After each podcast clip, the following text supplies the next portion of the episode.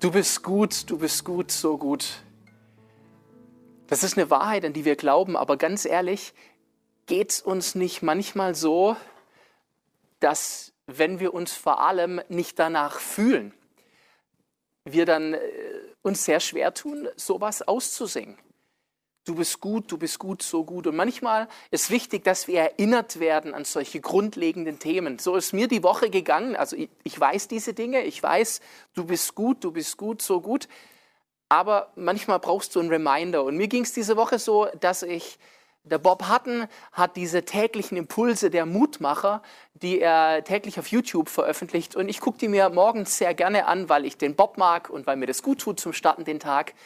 Und irgendwann Mitte der Woche ging mir das so durch und durch, wie er in einer dieser Kurzbotschaften plötzlich sagt, Gott ist immer in Kontrolle. Gott ist immer in Kontrolle. Und ich dachte erst, ja, stimmt. Und ja, oh ja, stimmt.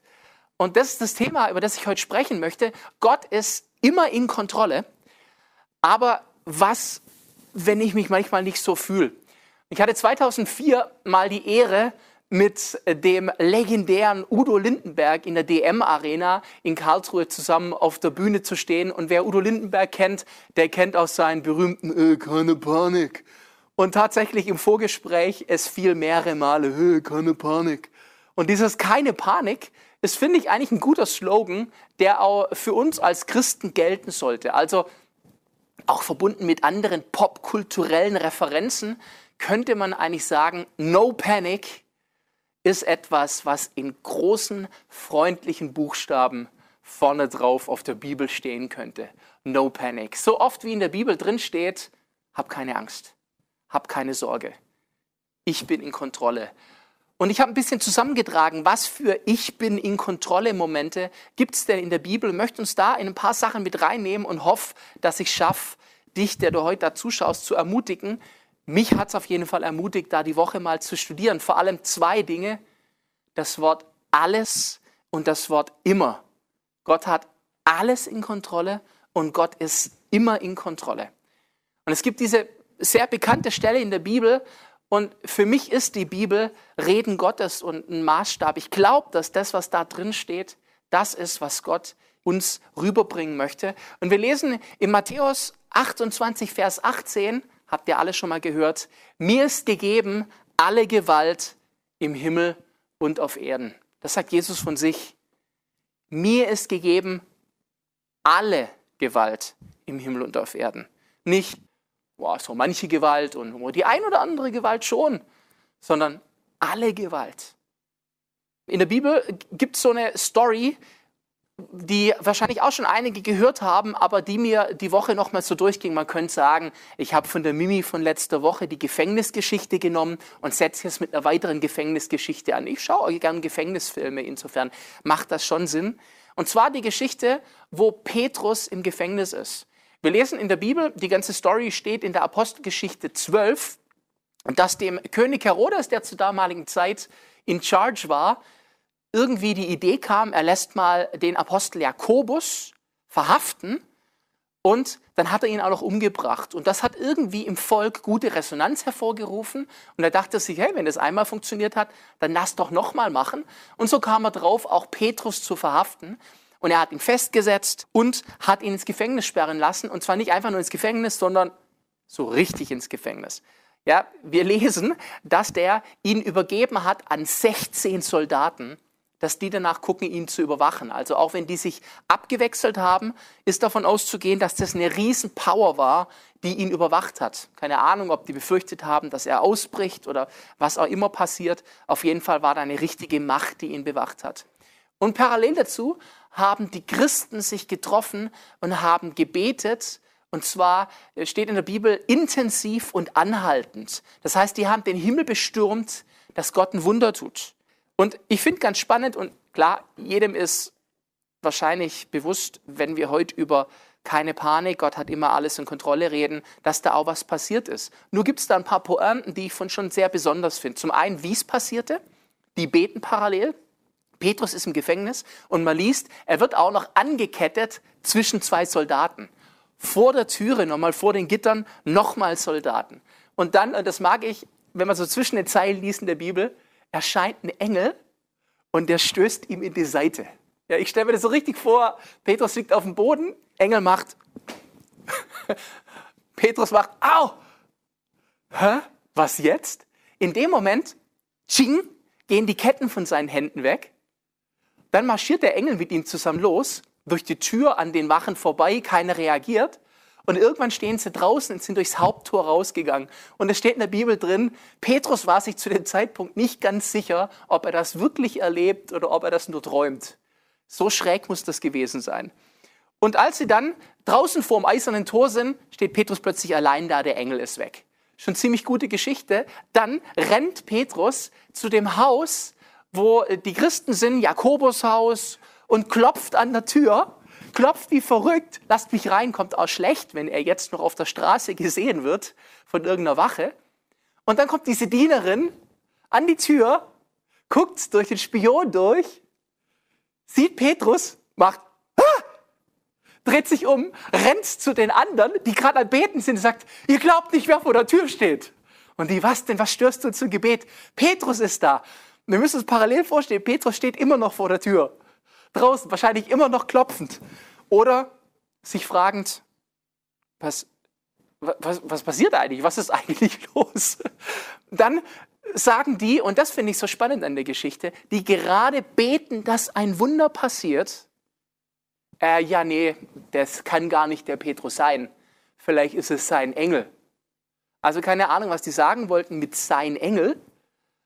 Aber was für mich rauskommt, ist, sie haben irgendwie zumindest nicht konsequent zu Ende daran geglaubt, dass ein Wunder passiert.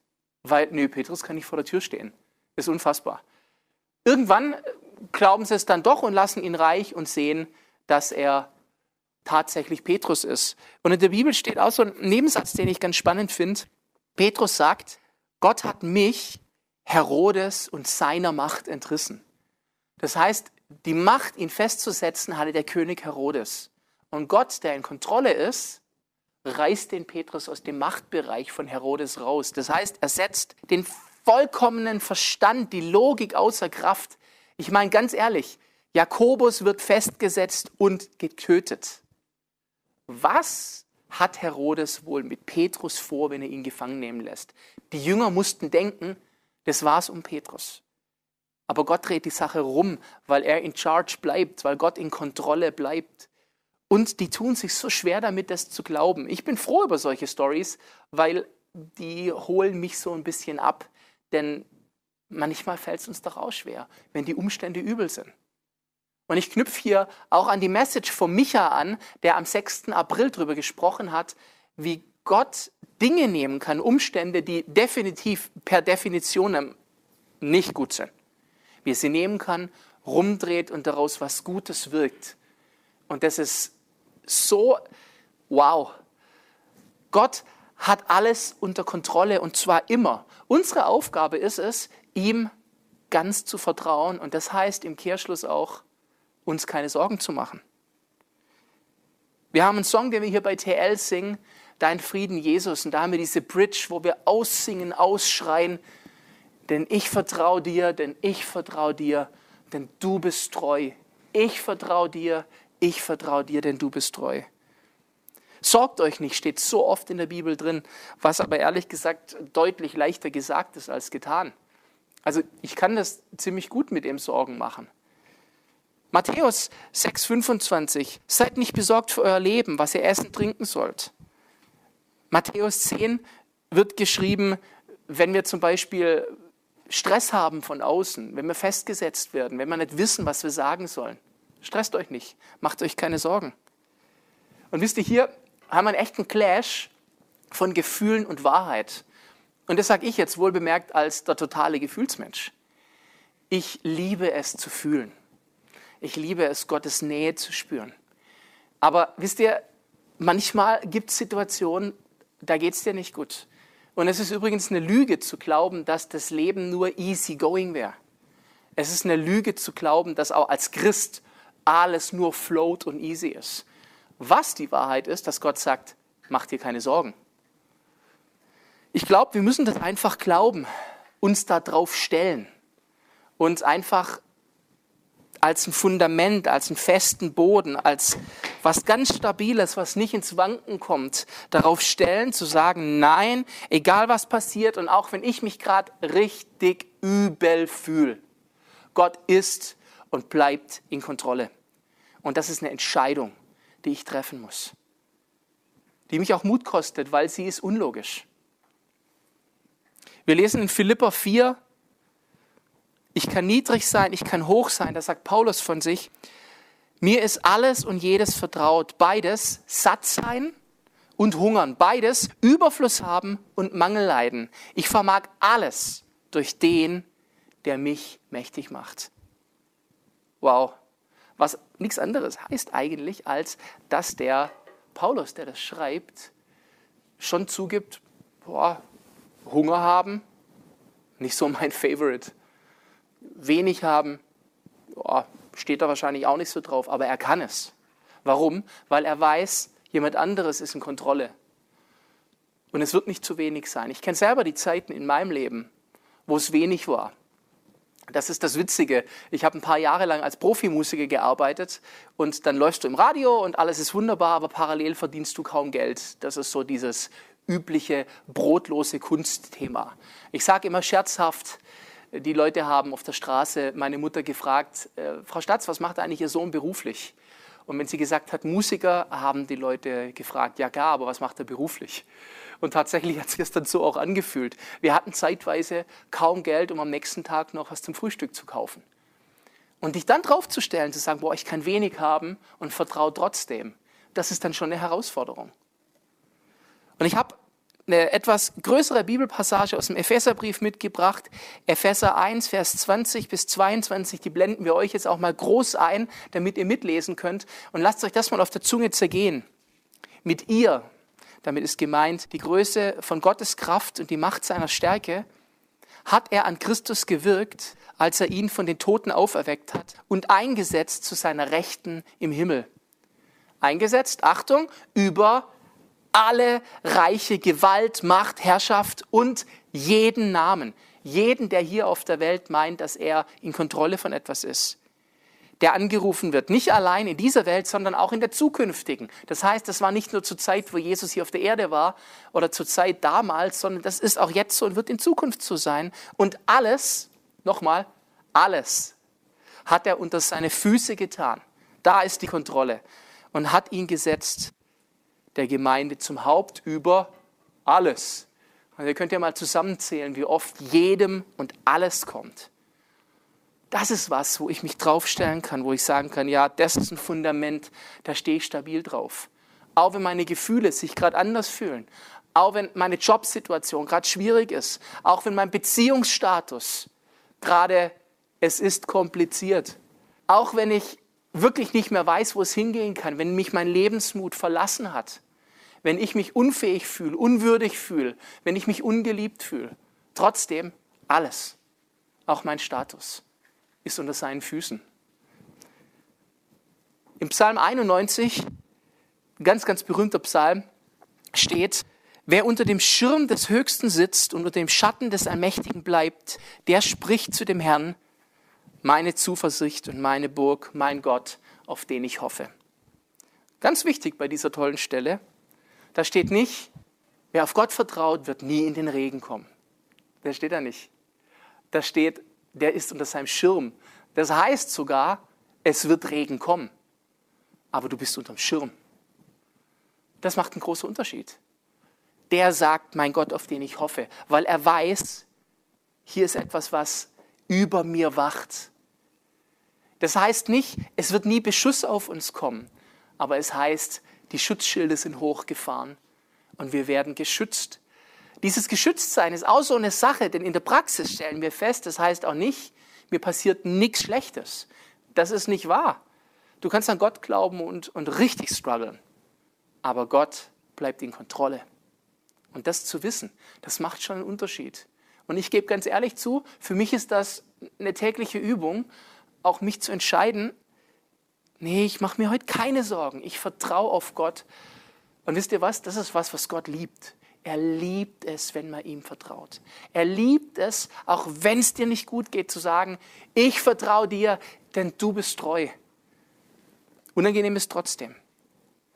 Jesus selber sagt, auch ganz bekannte Szenerie, als er im Garten Gethsemane ist, kurz bevor er gekreuzigt wird. Und wir lesen dort, Jesus hatte Angst in dieser Zeit. Also Angst zu haben ist nicht das Problem. Die Frage ist, was machst du damit? Jesus also im Garten Gethsemane hat Angst, betet und sagt, es steht in Markus 14, Vers 36, er sprach, Papa, Vater, alles ist dir möglich. Da haben wir es wieder, alles. Nimm diesen Kelch von mir weg, doch nicht, was ich will, sondern was du willst. Das soll geschehen. Das ist das Paradebeispiel für was für eine Haltung wir haben sollten. Ja, Gott, ich habe Angst, bitte lass dieses Unglück an mir vorbeigehen. Das ist das nachvollziehbarste Gebet. Kein Mensch betet freiwillig. Ja, du doch, noch so ein paar Talzonen, gerne. Und noch so ein paar schattige Eckchen. Ja, doch, so einen Stress habe ich gerade auch viel zu wenig. Nee, unser erstes Gebet ist, Gott, nimm das von mir. Aber dann, alles ist dir möglich was nichts anderes heißt wie, ich weiß, egal was mir passiert, egal wie ich mich fühle, du bist in Kontrolle. Und dann nicht mein Wille, sondern dein Wille soll geschehen. Wow. Das ist echt eine starke Übung. Ich möchte ein Zitat bringen von dem amerikanischen Autor Jim Simbala und er schreibt, wir lieben es, die Kontrolle über die Landkarte unseres Lebens zu haben und alles im Voraus zu wissen. Das stimmt, das lieben wir, wir Deutschen sogar ganz besonders. Aber der Glaube gibt sich mit dem Wissen zufrieden, dass Gottes Verheißungen sich immer erfüllen. Immer. Das ist das Spannende daran, wenn man mit Gott unterwegs ist. Und wisst ihr, das ist etwas, was wir ergreifen müssen, uns dafür entscheiden und es dann auch erlernen müssen. Denn ehrlich gesagt, wir sind genau aufs Gegenteil konditioniert. Wir sind so fanatisch nach Sicherheit und das ist ja auch nachvollziehbar. Ich, ich mag Sicherheit auch. Aber wir müssen lernen zu vertrauen, wenn was unsicher ist, indem wir die Sicherheit in Gottes Hand lassen und sagen, ich habe gerade die Sicherheit nicht, aber ich bin sicher, du hast sie. So what? Peter, toll. Dann ist Gott unter Kontrolle. Schön. Danke, dass du mir das gesagt hast. Und was bringt mir das jetzt in meiner Situation? Was hat das mit mir zu tun? Na folgendes. Ich gehe davon aus und ich glaube das fest, dass Gott dich liebt. Dass Gott dich sieht. Du, der du jetzt vor deinem Fernseher, vor deinem Laptop, vor deinem Tablet, vor deinem Smartphone, vor deinem Podcast sitzt, der du gerade joggst und das Ding hörst.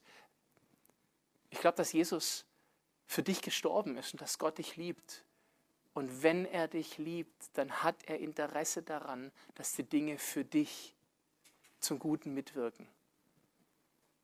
Dann kannst du dich draufstellen und kannst sagen, ich vergebe mich vertrauensvoll in deine Hand, denn wir geben uns nur vertrauensvoll in die Hand von jemandem, von dem wir wissen, der hat wirklich Interesse an mir, der liebt mich.